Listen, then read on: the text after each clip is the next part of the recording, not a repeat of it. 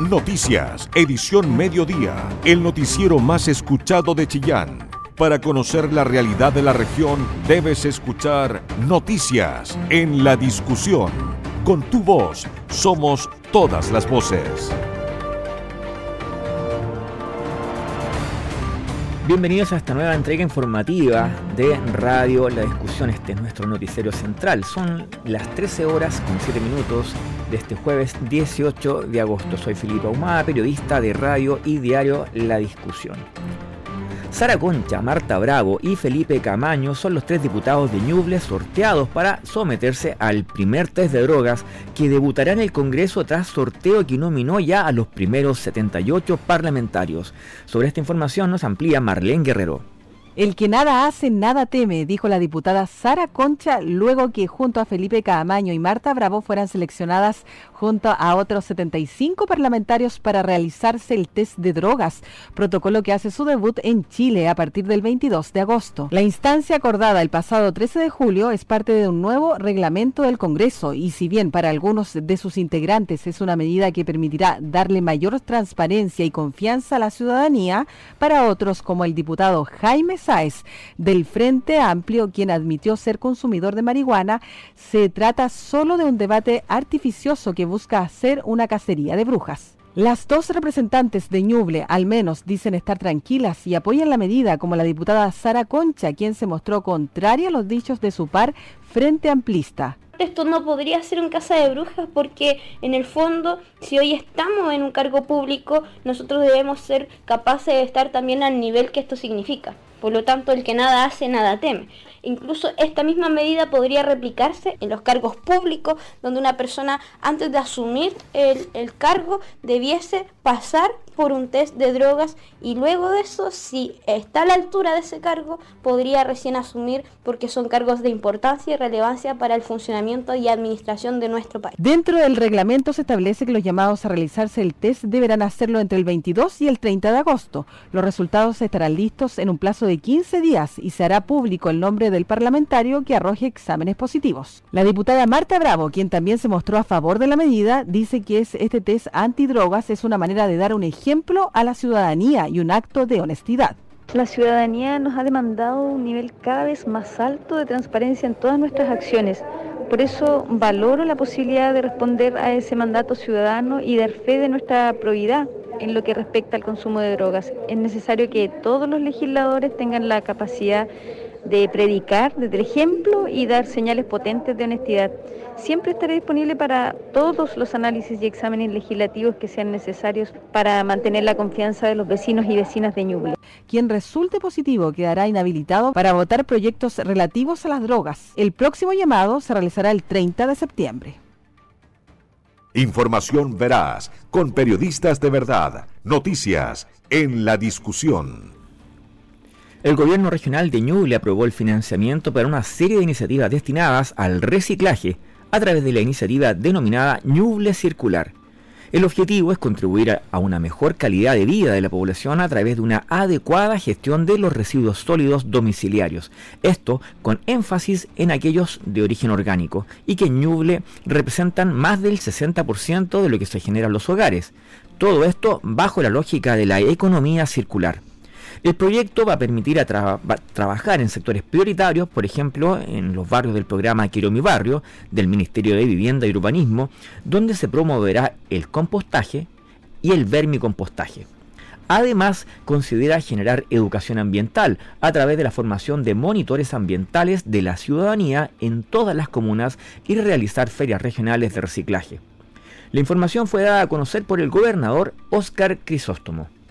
Ñuble Circular es un proyecto que hemos trabajado desde el gobierno regional en conjunto con el Ministerio de Medio Ambiente, que nos permite trabajar en sectores prioritarios, van a ser en primera instancia en aquellos sectores donde está el programa Quiero mi barrio, también lo hemos vinculado al Ministerio de Vivienda y Urbanismo. Queremos generar educación sustentable, sostenible, tener un sello verde en nuestra región de Ñuble, nos permite con esta con este programa tener educación de compostaje y otra también de materia reutilizable y de una concepción ecológica distinta de cuidado en el medio ambiente. Creemos que este tipo de iniciativa permite seguir profundizando la concientización en estas materias medioambientales, dándole un sello al presente que tenemos, pero también pensando en el futuro que queremos heredar a nuestros niños, a nuestras niñas particularmente.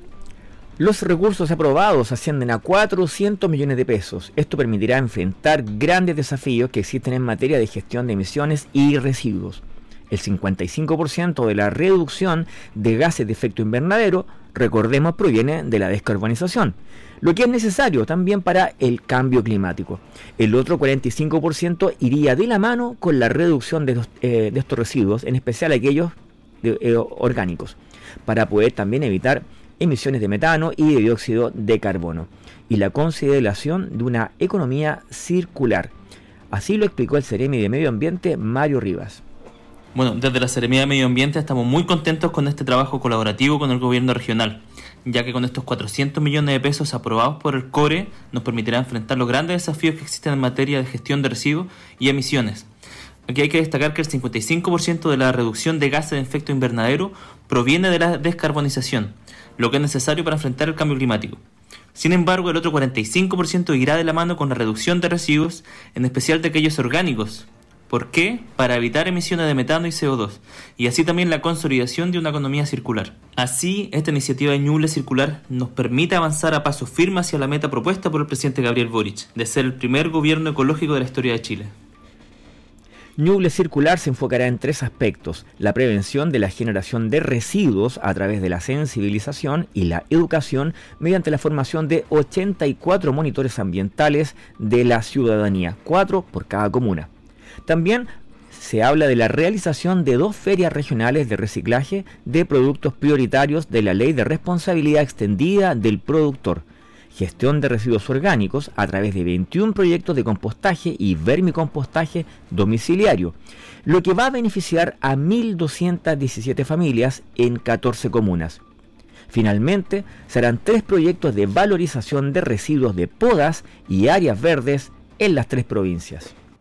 Información veraz, con periodistas de verdad, noticias en la discusión. Dirigentes vecinales del Parque Lantaño exigen medidas concretas de seguridad en el cruce ferroviario tras el accidente que le costó la vida a un profesor de Yungay. Piden el regreso de guardiavías y denuncian que las barreras no siempre funcionan. La noticia de Danilo Barahona. A raíz de los últimos accidentes en el cruce ferroviario del Parque Lantaño, crecen las demandas y las exigencias para que dicho cruce mejore su infraestructura, de esta manera mejorar accidentes en fatales como lo sucedió el 11 de agosto, donde un hombre de 32 años perdió la vida al colisionar con un tren de pasajeros. A través de las redes sociales se han manifestado personas dando a conocer actualmente que las barreras funcionan con intermitencia, inclusive según carabineros de la CIA dieron a conocer que al momento del accidente del pasado 11 de agosto las barreras no bajaron, sin embargo llamaron a respetar el disco pares que se encuentra en la zona y a tener precaución. La presidenta de Junta de Vecinos de los Robles del Antaño, María Angélica, comenta que hace tiempo que se está realizando gestiones para mejorar el cruce, sin embargo, esto no se ha concretado. Por otro lado, apela a las malas condiciones de la infraestructura del lugar. Bueno, hace, bueno, hace tiempo se han firmado papeles pidiendo el, que, que arreglen ahí ese paso con, con ese bypass que iban a colocar que supuestamente estaba aprobado, pero todavía no pasa nada. Y lo que es barrera, las barreras o se quedan arriba o se quedan abajo, siempre se quedan pegadas. Hace falta, un, no sé, o por último una persona diaria ahí que debiera tener ferrocarril. Yo creo que es el que tiene aquí ya que que ser más accesible con, con el municipio, porque el municipio ha, hecho gestiones, pero mm. siempre las trabas han sido de, de F. Asimismo, la presidenta de agrupación de Junta Vecino de Parque Lantaño, Iris Salazar, comentó que la barrera no funciona de la manera correcta. A esto se le suma que ya no cuentan con el guardavías, lo que daba seguridad a las personas, además de los problemas de visibilidad por culpa de una casa que se encuentra al costado del cruce ferroviario. En ocasiones yo he venido pasando y uno mira el tren, ve el tren y no, no baja la barrera, no baja. Yo lo he visto, no baja. Entonces ahí ya es una falla tremenda de, de la de las barreras, del tema de la, el manejo de esas barreras. Primera falla es esa. La segunda, haber sacado el banderero, porque baja la barrera o no, el banderero anuncia igual que viene el tren. Y a la gente le daba mucha seguridad eso Y lo otro, esa casa que está ahí en la línea, en el medio de la línea, esa casa quita toda la visibilidad, el, el, vehículo tiene que asomar casi toda la punta a la línea para ver si viene el tren. Por otro lado, el presidente Villa San Cristóbal, Francisco Mardones, expresó que están cansados de exigir soluciones al problema, donde existe una precariedad en la infraestructura e inexistencia de guardavía. De igual manera, comentó que han esperado por mucho tiempo el paso nivel sin obtener alguna respuesta. Nosotros acá en Parque Lantaño estamos cansados cansado de solicitar al municipio y a la autoridad correspondiente que mejoren ahí. Las barreras no funcionan. La, la garita del guardia que había hace unos dos años atrás ya no existe. Entonces todos estos accidentes que están ocurriendo es porque la autoridad del ferrocarril no ha tomado, digamos, las, precauciones para que eso no ocurra. Eh, además de eso, estamos esperando ya casi por décadas que hagan el paso a nivel para que todo se solucione. Cabe indicar que la Ley General de Ferrocarriles dispone que toda empresa en materia de cruces a nivel debe disponer de sistemas de señalización humanos, mecánicos o automáticos. Los sistemas humanos solo funcionan en el día, los automáticos deben ser respaldados por sistemas mecánicos o humanos cuando estos se encuentren fuera de servicio. Toda la información que te interesa. Noticias en la discusión 94.7 FM. Los equipos de trazabilidad de la autoridad sanitaria detectaron 210 brotes de importancia para la salud pública en Ñuble durante la semana epidemiológica comprendida entre el 7 y el 14 de agosto. Esto se traduce en un incremento de un 5,5% respecto a la semana anterior. Jimena Salinas, Serime de Salud, detalló que la cantidad de contagios con COVID-19 fue de 1.365 casos con prevalencia en brotes intradomiciliarios o familiares. De estos, 330 personas marcaron positivo. Respecto al ámbito de empresas, se habla de 32 brotes con 155 afectados. Y en instituciones también los hubo, 8 brotes con 62 contagios. De estas 1.012 personas contagiadas, 60% son mujeres. Respecto a la positividad, en base a la información de la plataforma EpiVigila, del 10 al 16 de agosto, la intercomuna presenta un 34%. Puntualmente Chillán 35,11 y Chillán Viejo 25,81% mientras que en la región de Ñuble en general se llega a un 30,05, siendo la comuna con mayor positividad la de Pinto, seguida de Ñiquen.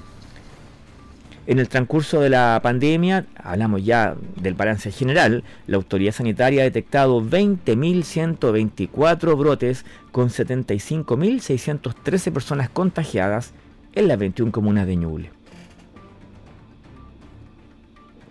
El director regional del Servicio Electoral, Aldo Valenzuela, reiteró la obligatoriedad del voto para el próximo plebiscito y aclaró en qué casos estaría justificado no sufragar. Amplía la información nuestra colega Isabel Charlín. Luego que el pasado sábado el Servicio Electoral publicara las nóminas de vocales de mesa y los nuevos locales de votación para el plebiscito del 4 de septiembre, han surgido dudas respecto del carácter del proceso electoral que vivirá el país. A diferencia de los últimos 13 años, la jornada constitucional será obligatoria, es decir, está convocada la totalidad del padrón que en Chile y el extranjero supera los 15 millones de electores. Aldo Valenzuela, director regional del CERVEL, puso énfasis en este aspecto. El próximo 4 de septiembre, todos los ciudadanos chilenos y extranjeros inscritos en los registros electorales tendrán la obligación de participar en el plebiscito constitucional aportando con su voto a la definición si se aprueba o rechaza la propuesta de la nueva constitución para Chile. Es muy probable que el local de votación haya cambiado, así como el número de su mesa. Por esto, CERVEL invita a la ciudadanía a revisar sus datos electorales en la página web cervel.cl, donde podrá encontrar todas las informaciones donde deberá emitir su sufragio. Por el carácter de obligatorio del sufragio, quienes no concurran a votar serán sancionados con multas a beneficio municipal. Sin embargo, la ley establece algunas excepciones, las que deben acreditarse, según informó Aldo Valenzuela. Existe la posibilidad de excusarse por no poder votar, pero deberá comprobarlo documentalmente. Las causales de excusa son las siguientes, estar enfermo, ausente del país cualquier impedimento grave y comprobado, personas que desempeñan funciones electorales y estar a más de 200 kilómetros de distancia de su domicilio electoral, para lo cual deberá dejar constancia en carabineros el mismo día de la elección. Quien no vote será citado posteriormente por el juzgado de policía local para presentar sus excusas y comprobaciones documentales. Quien no vote estará sujeto a multas que van desde 0,5 a 3 UTMs, o sea, la multa puede llegar a los 180 mil pesos. El director regional del CERVEL también se refirió al nombramiento de los vocales de mesa y a las excusas que se pueden dar ante las juntas electorales para no cumplir dicho rol, para lo cual el plazo vence este jueves 18 de agosto. Los electores designados como vocales de mesa podrán excusarse por los siguientes motivos. Tener 60 años o más, estar ausente del país o distante a más de 300 kilómetros, estar física o mentalmente inhabilitado, mujeres embarazadas durante todo su periodo de gestación, padre o madre de niños menores de dos años, cumplir funciones en establecimientos hospitalarios o estar al cuidado de adultos mayores o personas con necesidades especiales. El próximo sábado 20 de agosto, el Servicio Electoral publicará los listados con los vocales de mesa reemplazantes, nóminas que no serán apelables. Periodismo regional con noticias de verdad, noticias en la discusión. 13 horas con 23 minutos. Les contamos que frente a la alta demanda de atención de usuarios con dependencia de alcohol y drogas, el Centro de Salud Familiar San Ramón Nonato firmó un convenio de colaboración con el Servicio de Salud Ñuble y el Senda, programa que se llama Programa Ambulatorio Básico. Este está dirigido a mayores de 18 años que sean beneficiarios de FONASA y que presenten un compromiso con el consumo problemático de alcohol y drogas de leve a moderado. Desde la dirección del CESFAM del San Ramón Nonato comentaron que este convenio permitirá acceder a tratamientos básicos durante los años 2022-2023. La iniciativa está liderada por un equipo multiprofesional de este establecimiento, compuesto por un médico, junto a un equipo de psicología, trabajo social, terapia ocupacional y un técnico en enfermería. Para ser parte de este programa se necesita estar además inscrito en el CESFAM San Ramón Nonato y poseer desde luego la motivación de realizarse este proceso, ya que se trata de un programa voluntario. Recordemos que la dependencia al alcohol y al consumo de drogas es un problema que se fue acrecentando durante la pandemia, por lo que la atención primaria comenzó también a hacerle frente a través de sus programas de salud mental, a la espera de las políticas públicas y ministeriales que permitan enfrentar el tema, pero esta vez a fondo, ya que representan la escasez de cobertura de patologías de salud mental en nuestro sistema de salud todos los puntos de vista, con todas las voces, en el medio más confiable de la región de Ñuble. La discusión. Toda la información que te interesa. Noticias en la discusión. 94.7 FM. En el ámbito económico les contamos que estuvo de visita en la región el ministro de Economía Nicolás Grau y en la oportunidad adelantó que en las próximas semanas el gobierno presentará su agenda pro inversión estuvo en esta noticia nuestro colega Roberto Fernández.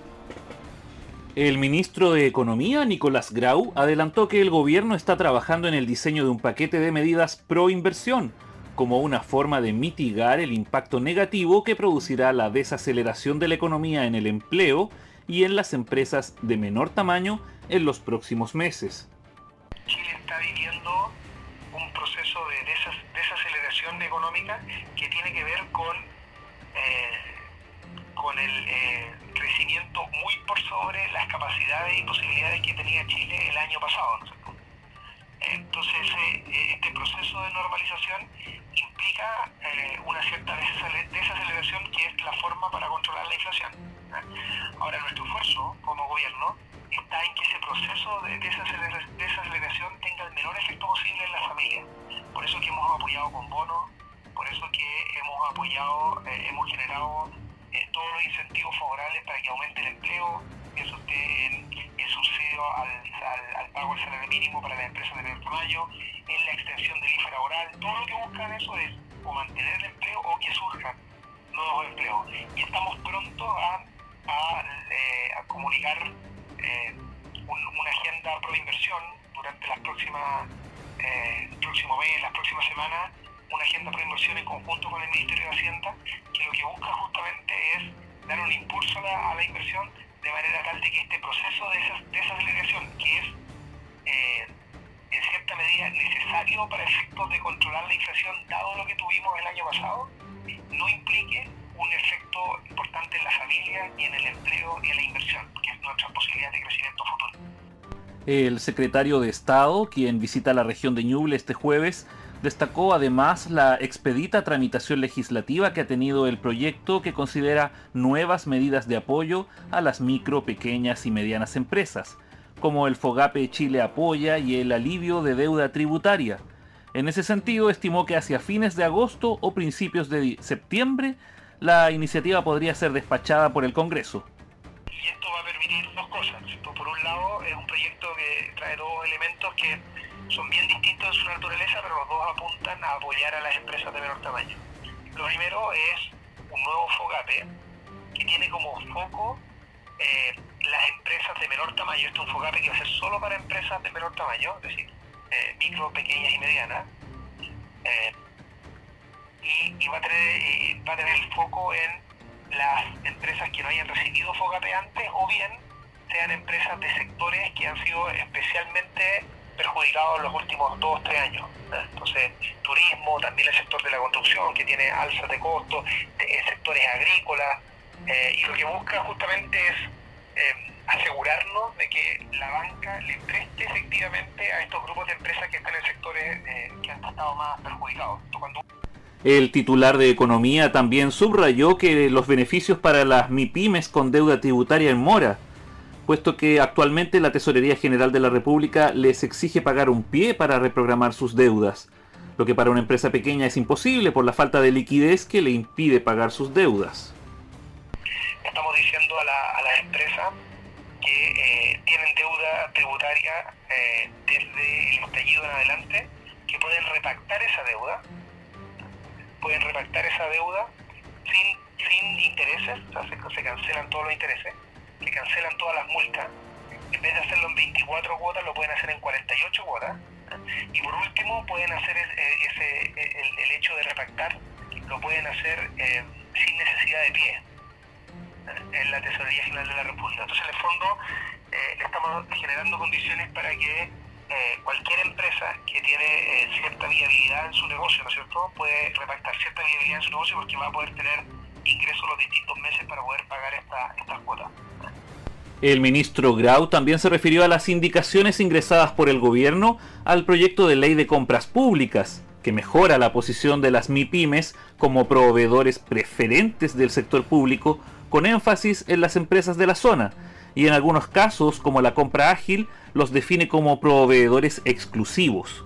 Existía, eh, desde antes que nosotros llegáramos, una discusión eh, ya en segundo trámite en el Senado para eh, hacer, hacer cambio a la ley de compras públicas.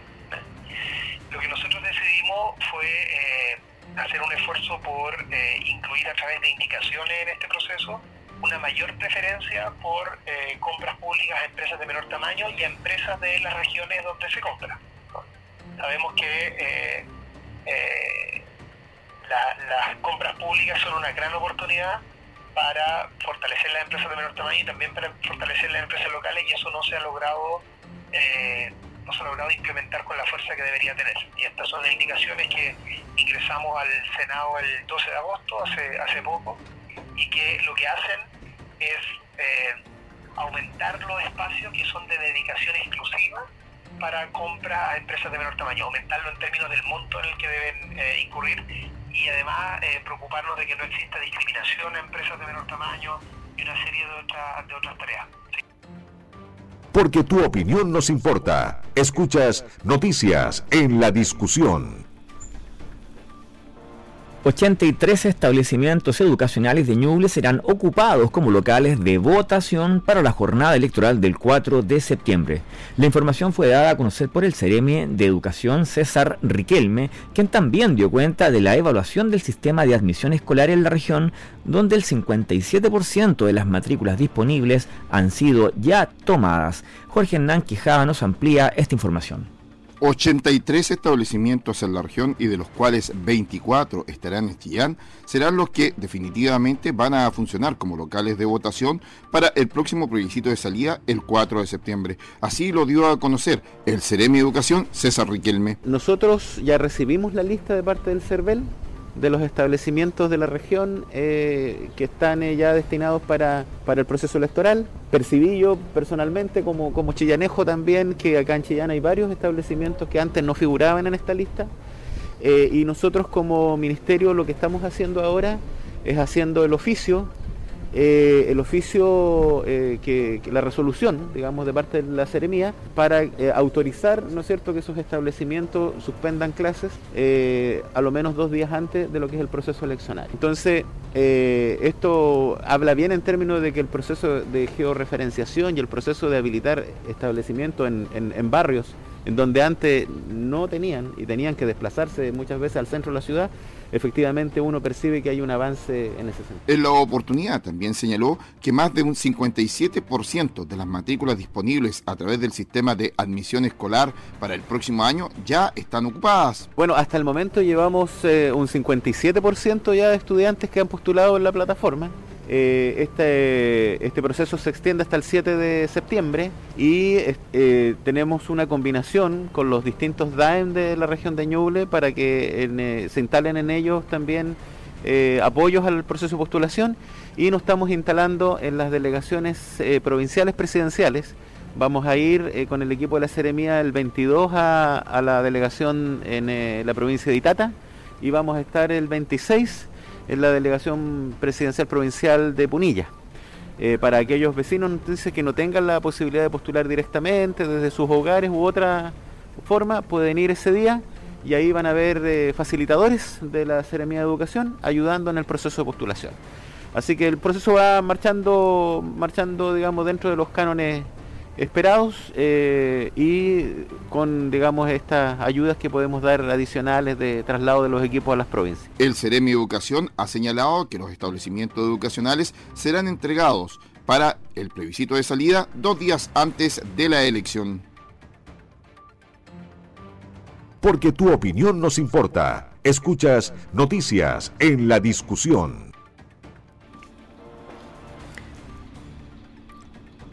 13 horas con 39 minutos. La falta de áreas verdes es uno de los principales déficits que presentan los diferentes barrios de Chillán. La Organización Mundial de la Salud establece que el mínimo de áreas verdes debiese ser de 9,2 metros cuadrados por persona y para que estos sean efectivos y puedan tener un uso real, deberían encontrarse a una distancia que no supere lo que puede lograr una persona caminando entre su casa hasta el parque en un tramo no superior a los 15 minutos. En el caso de Chillán, la zona oriente es la más afectada o deficitaria, la verdad. Eh, este déficit se refleja porque ellos tienen apenas 0,91 metros, es decir, menos de un metro cuadrado por habitante.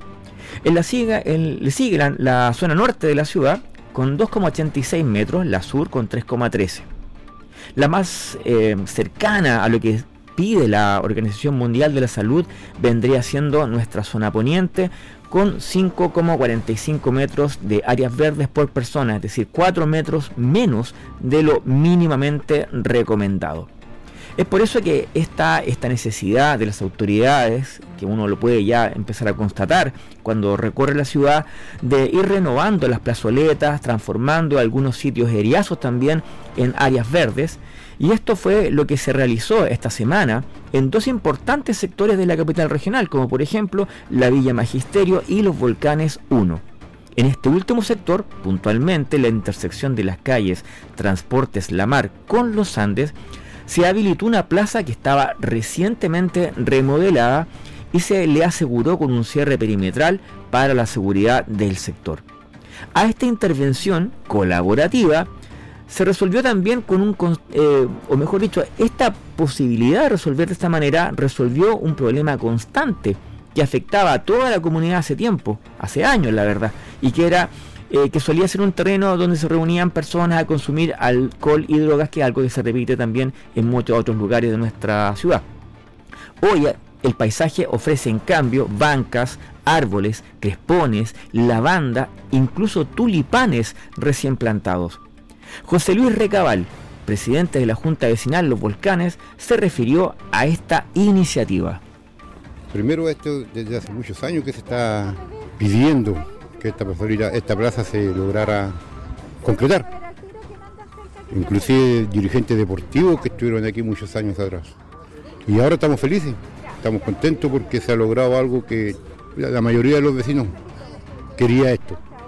Y le da un poquito más de seguridad a los vecinos que están al lado de la plazoleta, así que contento para qué te sí se va a mantener todo el día abierto, abierto. Sí, para, esta plazoleta es para los niños, gente que venga, gente adulta que ya se ha visto aquí, que no han pedido permiso para poder venir a, relajarse, a sentarse.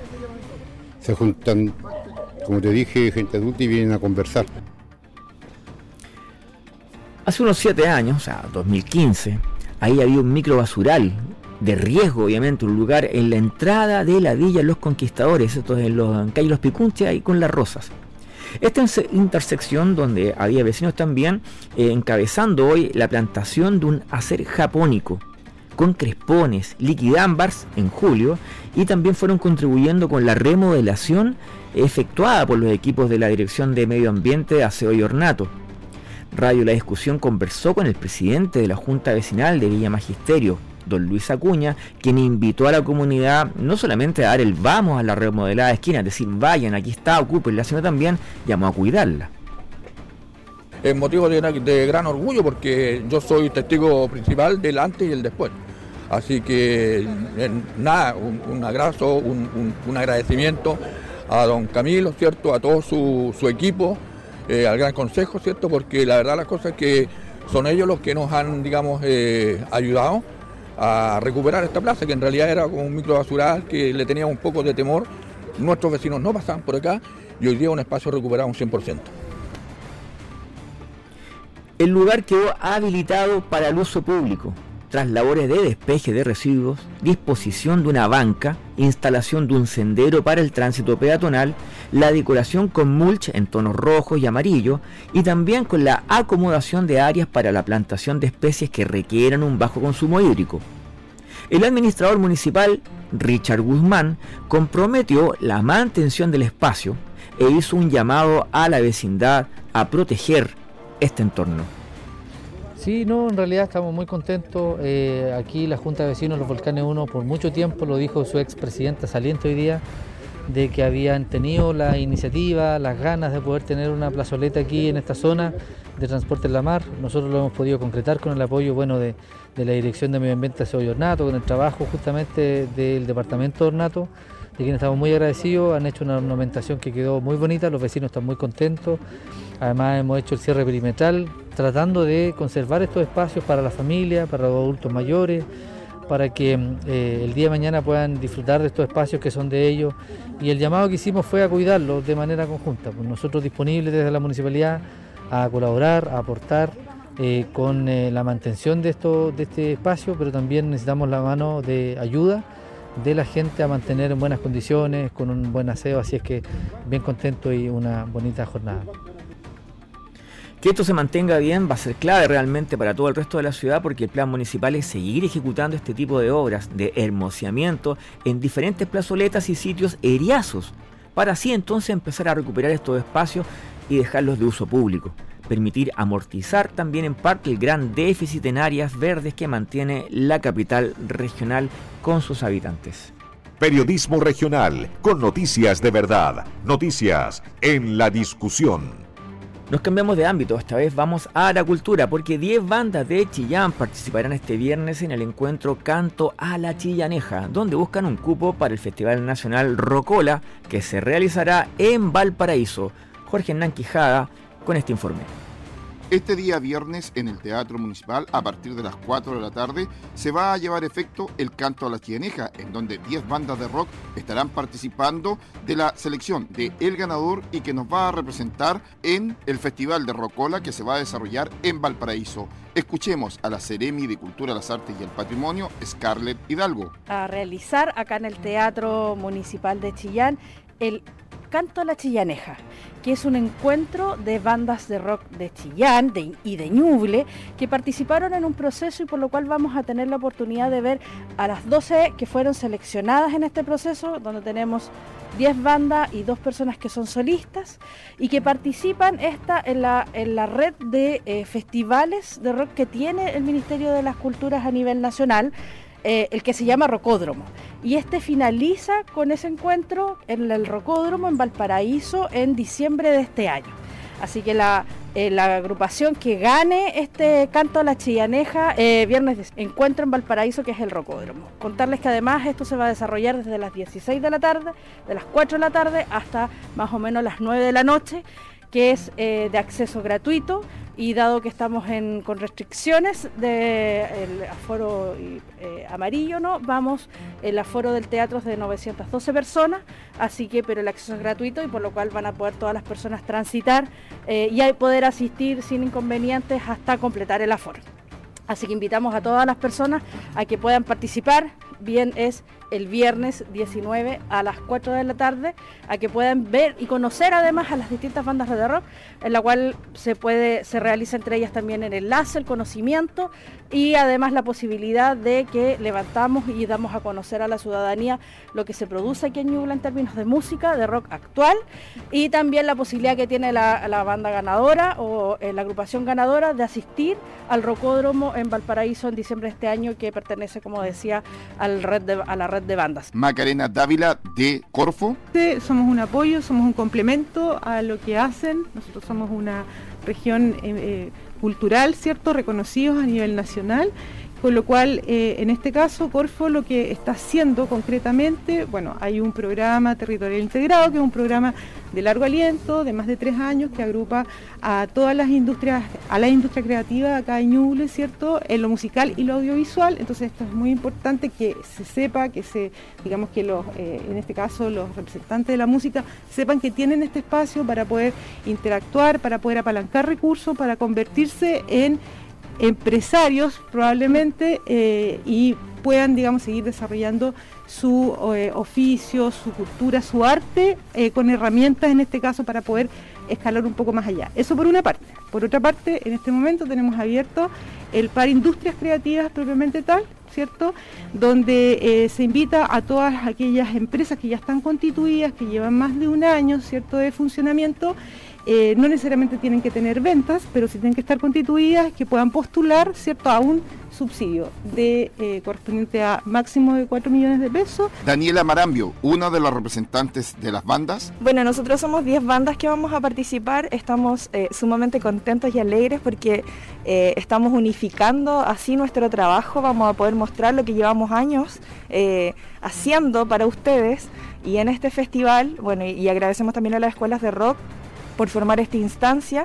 Este es un festival muy bonito que lleva ya una trayectoria cañuble, así que estamos eh, contentos de poder participar esta vez, eh, yo representando a Luna Errante.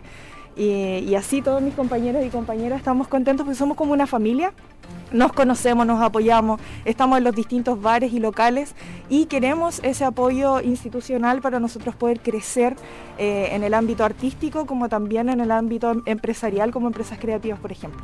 Así que estamos bastante contentos y alegres por esta instancia. La invitación es a participar este día viernes a partir de las 4 de la tarde en el Teatro Municipal en lo que será este Canto a la Chillaneja en donde 10 bandas esperan ser el ganador para representarnos en el Festival de Rocola en Valparaíso dentro de este año. Noticias, edición mediodía, el noticiero más escuchado de Chillán, periodismo regional con noticias de verdad, en la discusión con tu voz somos todas las voces.